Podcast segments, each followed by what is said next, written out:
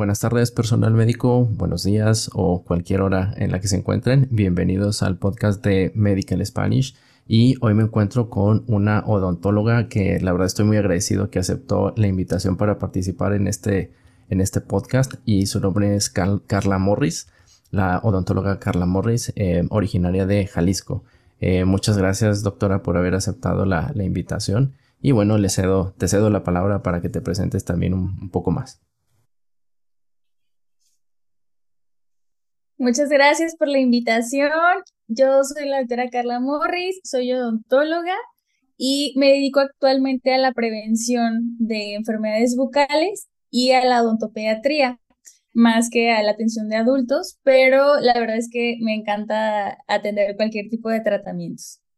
Estoy situada en la, ciudad de Guadalajara, en México, y estoy muy contenta de estar aquí.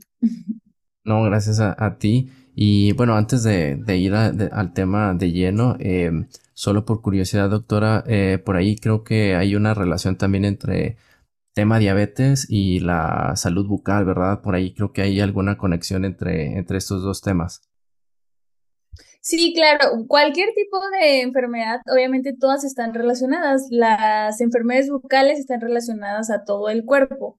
Entonces, si tienes alguna enfermedad sistémica, siempre se va a repercutir en boca o viceversa, o sea, una enfermedad de boca puede repercutir en el cuerpo y la diabetes es una de ellas que sí puede causar desequilibrio en, en, la flora de la boca, en la salivación sobre todo, y la saliva es muy importante, es un medio de defensa de nuestra boca. Entonces, si la saliva no está ah, en óptimas condiciones, sí puede pues, causar un problema de caries bucal, de enfermedades de encías, que es la, más común en los pacientes diabéticos, tienen problemas de encías y es debido a ese desequilibrio o debido a al proceso que tiene la glucosa en el cuerpo.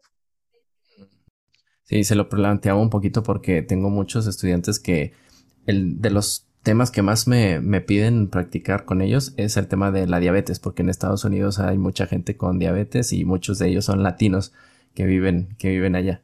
Eh, pero bueno, como había dicho, esta pregunta estaba fuera de, del contexto del tema de hoy, pero justamente hoy les vamos a hablar de las muelas del juicio, ¿no? Este tema que bueno es muy común y doctora, me gustaría preguntarle por qué salen, por qué siguen saliendo eh, las muelas del juicio.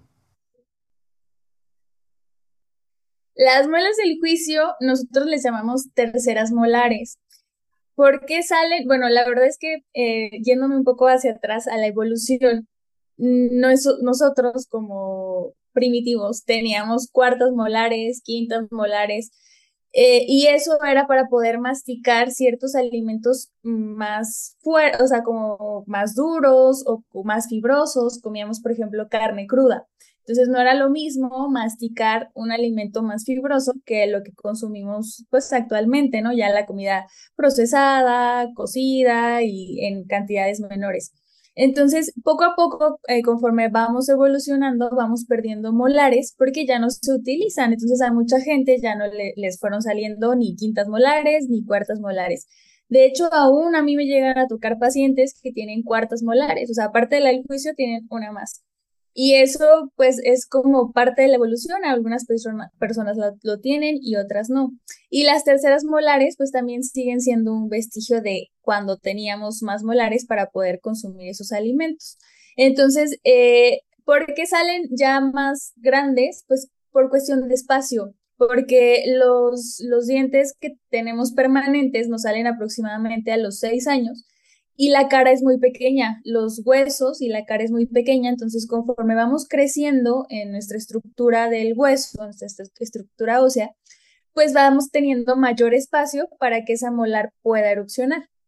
Se utiliza pues también para, para triturar alimentos como la primera y la segunda molar, pero ya por lo mismo la cuestión de que ahora la comida es más blanda, que ya nos basamos más en dietas basadas en plantas o en granos y eh, pues esa cuestión del el cambio en, la proces, en el proceso que le hacemos a los alimentos, pues prácticamente el cuerpo ya no la requiere y por eso se empieza a suprimir o por eso salen en una posición que no es la adecuada.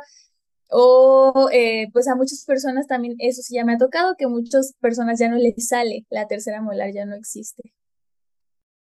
Oiga, doctora, me sorprende el cuarto molar. Eh, ¿Como cuántos casos le ha tocado de, de esos cuartos molares? A mi consulta, yo tengo aproximadamente 10 años ejerciendo y me han tocado unos 5 casos aproximadamente de cuartos molares. No son muy comunes, pero sí hay. Órale, y también me ha tocado, de hecho es más común Sí, es más común que no haya terceras molares a que haya cuartas, pero sí, sí sucede. Oiga, doctora, ¿y en promedio a qué edad salen estos eh, terceros molares? Eh, más o menos como entre qué rango de edades nos empiezan a, a salir. Depende mucho de, pues, de la raza, de la alimentación, de tu crecimiento, porque hay, hay adolescentes que están muy desarrollados a temprana edad, hay otros que van de acuerdo a la norma, pero un aproximado va actualmente de los 15 años a los 18, la, la norma pasada hace algunos años era de 18 a 21, pero pues podremos decir que de los 15 a los 21, 22 sería la etapa en la que salen. Sin embargo, esta, esta regla puede variar, o sea, yo he tenido pacientes que incluso a los 30 años les están erupcionando las terceras molares. Depende mucho también de cuestiones de espacio. Los maxilares, que son los huesos que tenemos aquí arriba, y abajo, los que soportan nuestros dientes, pues también van creciendo de acuerdo a nuestra estructura ósea. Y eh, dependen mucho de la genética que tengamos. A veces heredamos el maxilar, que es el hueso de arriba del padre, y la mandíbula del hueso que es el hueso de abajo de la madre.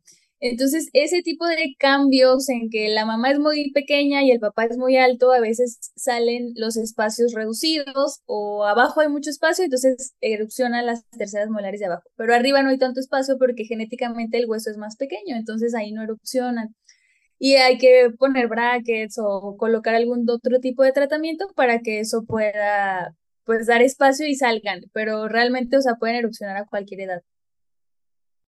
Sí, por ejemplo, a mí me erupcionaron alrededor de los 25, más o menos, en, mi caso. Ajá. Eh, doctora, ¿qué mm, el tema de extraerlas o no, por qué sí extraerlas o por qué no, y algunos de los problemas que causarían si, si no se retiran, si no se extraen las muelas del juicio o los terceros molares. Extraerlas solamente que estén ocasionando un problema, o sea, que vengan en una posición no adecuada, que tengan caries, que tengan un problema de movilidad o que estén afectadas en el hueso y en la encía, que es lo que lo soportan, los tejidos de soporte, o que estén formando algún tipo de lesión como algún quiste, ahí es cuando se recomiendan retirarlas. Si las molares, las terceras molares o las molitas del juicio salen en su posición correcta y la persona no se muerde o no tiene ninguna otra alteración, es mejor que se queden ahí, porque se requieren para masticar o para triturar los alimentos y siempre nos va a ayudar a tener todos nuestros dientes completos. Cuando ya tienen una alteración, es importante retirarlas. Si tienen caries, pues eh, la complicación sería que eso contamine la, molita vecina, que se destruya, que cause dolor, que cause alguna infección, incluso que se puede ir hasta externo. Eh, entonces, por eso es importante retirarlas. Si fuera un problema de posición y no están causando, ahí depende mucho de, del, del caso, pero hay veces que empujan la muela de adelante o hay veces que reabsorben las raíces de adelante, porque las terceras molares siempre van a buscar salir o van a buscar erupcionar. Entonces, si eso no se retira a tiempo, puede causar un daño a la segunda molar o incluso a otros dientes. Es muy difícil que una molita del juicio mueva dientes de adelante. Normalmente eso sucede por posiciones de mordida pero el querer erupcionar si no hay espacio sí puede modificar la mordida y eso traer complicaciones en la articulación, o sea, que truene la articulación, que ya haya un desajuste. Eh, también pueden ocasionar quistes. Cuando se quedan encapsuladas y quieren erupcionar, pueden ocasionar un quiste y ese quiste puede destruir mandíbula. Entonces, eh, depende mucho del caso si hay que hacer una valoración, una radiografía y evaluar las condiciones. Si están en una posición no correcta o no erupcionarían pronto, pero no están causando ningún daño. Yo también recomiendo que se pueden quedar y estar monitoreando y con radiografías frecuentemente, a lo mejor cada año, cada dos años, y si se ve que cambia de posición, entonces extraerlas. Pero sí es mejor que si están empujando alguna zona o están queriendo erupcionar, extraerlas. Ya veo. Mm, veo muy complicado lo de los quistes, que probablemente, bueno, como me lo explica, es lo que más causaría problemas. Y como segundo, claro, lo estético, ¿no? En caso de que mueva eh, los dientes eh, que están las, las segundas molares, eh, los otros dientes, pero como que el primer más crítico es el, el quiste, ¿no? Ese es el más crítico. una complicación severa podría ser. Sí, los quistes serían una complicación severa, sin embargo, si mueve los dientes, se te descuadra la mordida, por así decirlo. Más que estético, es que te puede causar un daño a la articulación y eso es lo más común. La articulación es la unión que tenemos de nuestros dos huesos con un sistema de músculos, ligamentos y eh, lleva un, un, cartílago en medio que es una cápsula articular y ese es el que se empieza a desgastar cuando la mordida no está en la posición correcta y eso puede pasar por un pequeño giro en la muela de adelante. Y eso, ese giro puede ser ocasionado por una muelita del juicio que quiere erupcionar y no puede. Ese giro descuadra tu mordida, es como si pisaras chueco y entonces el, el, ya no pisar de la forma correcta va desbalanceando todo tu cuerpo. Entonces ya trituras más de un lado, tienes más fuerza de un lado y eso lastima la articulación. Esa es como una de las complicaciones más comunes o que le pasa a la mayoría de las personas y les empieza a tronar. Luego llegan con dolores o con me truena o me duele mucho la cabeza o no puedo abrir mucho la boca o me quedé trabado. Y eso es, es común por las molitas del juicio, que es grave, o sea, es más que estético el que se mueva, es daño en la articulación. Y porque a largo plazo puede ir dañando la articulación y, y no sé, el dolor, pero sobre todo la movilidad de, de, algo tan esencial como el masticar los alimentos. Sí, sí, sí. Ok. Y, doctora. Sí, y que el tratamiento no es fácil. Me imagino. y hablando, por ejemplo, de la extracción, ¿cómo es a grosso modo? Porque, bueno, no sé si depende también mucho de, de qué tan enraizada esté una, una muela, que a veces es más fácil y extraerla. Y en otras ocasiones no sé si hay que suturar, eh, pero ¿cómo es a grosso modo una extracción de, de una muela del juicio? Realmente es, depende si está cubierta completamente por hueso o no. Si no está cubierta por hueso, realmente lo que hacemos es movimientos para desprender las fibras la, de donde está pegado. O sea, nuestros dientes están pegados al hueso por medio de una fibra que es un ligamento. Ese se llama ligamento periodontal. Y lo que hacemos son ligeros movimientos para romper esas fibras y al romperlos el diente se afloja y lo retiramos. Y ahí no se requiere suturas, depende mucho del caso, depende si hubo infección previa o no, pero normalmente no se requiere suturas, se hace un lavado y se entregan cuidados posteriores en casa, que es normalmente higiene y cuidar cierta alimentación. Ahí se recuperan muy rápido. Cuando ya tenemos hueso, es importante abrir el tejido, o sea, nosotros le llamamos levantar un colgajo, o sea, tenemos que abrir eh, la encía, después encontrar el hueso, retirarlo, hacer como un hueco, un hoyo, retirar el hueso, encontrar la muelita y entonces ahí sí otra vez volver al movimiento para desprender las fibras. Lo mismo se afloja, se engancha y se retira. Lo que causa el problema es el retirar el hueso causa una inflamación severa porque es una agresión. Entonces, el, el hueso es realmente, cuando retiramos hueso es cuando se inflaman y es cuando se ponen cachetones, y hay que hacer, eh, suturar y tener otro tipo de, de cuidados, dar antibióticos, otro tipo de medicamentos, pero es por la agresión que se le hace al tejido, no tanto por la extracción. La extracción termina siendo igual, solamente que como hay que buscar la muelita porque prácticamente está enterrada, el retirar el tejido que está abrazando es lo que causa la inflamación y lo que hace que la extracción sea un poco más complicada, pero al final, pues depende mucho del caso, pero les va bien. En una semana ya están eh, como nuevos. ¿Y en promedio cuánto tarda en la extracción en el primer caso que, que me explicó y cuánto en promedio tarda en el segundo caso que es más como elaborado? Más o menos minutos, horas. Eh, bueno, ya anestesiado, o sea, probablemente sí nos tardamos en la anestesia y en cuestiones de dar eh, cuidados de, de posoperatorios, pero eh, si es solamente el procedimiento, una extracción sencilla puede llevar 5 minutos y una extracción complicada o a cirugía, pues 30 minutos. Entre más rápido se realice el procedimiento es mejor porque menos exponemos el tejido y es más fácil que cicatricen, tienen menos complicaciones. Obviamente ya ese tiempo pues le agregamos eh, las explicaciones, el lavado, la consulta, pero realmente el proceso como tal es muy rápido. Y justamente hablando de, explicaciones y para ir cerrando el episodio, doctora, ¿cuáles son los cuidados y recomendaciones post extracción, ya cuando se van a su casa y cuáles serían los, los cuidados postoperatorios? El más importante es la higiene. Hay que tener higiene bucal. Muchas personas piensan que por tener ahí la herida no se tiene que lavar. Obviamente la herida no la lavan como tal, no se talla, pero los dientes sí hay que cepillarlos, hay que cepillar muy bien los dientes, igual de las tres veces al día. Hay que, normalmente les recomendamos algún tipo de enjuague bucal o gel que tienen un antiséptico, que es un, ingrediente que nos ayuda a mantener aisladas las, a las bacterias y limpia la zona en general, que ese obviamente sí va directamente en la herida.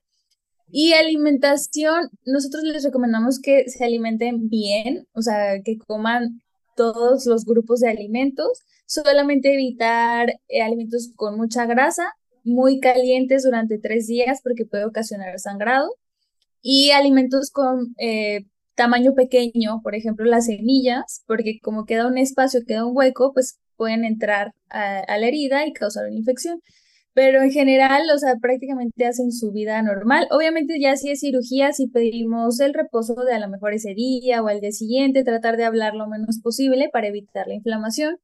Ya ahí si ya hay una inflamación severa, pues eh, recomendamos colocar compresas de frío comer nieve. Eh, la verdad es que la higiene y comer la nieve, sí, nieve de limón, de agua, eh, los primeros tres días es lo que más les ayuda y hace que se sientan muy bien. Y pues tomar sus medicamentos. Que son más que nada antibióticos, me imagino, ¿verdad? Y desinflamatorios. Sí, analgésico normalmente para la extracción sencilla y ya si fuera una cirugía, si normalmente les inyectamos un antiinflamatorio y el antibiótico, ese sí es importante. Para las extracciones normales, al menos que se haya complicado, que tuvieran una infección, si damos otro tipo de medicamentos y no solamente analgésico, que normalmente máximo lo toman tres días.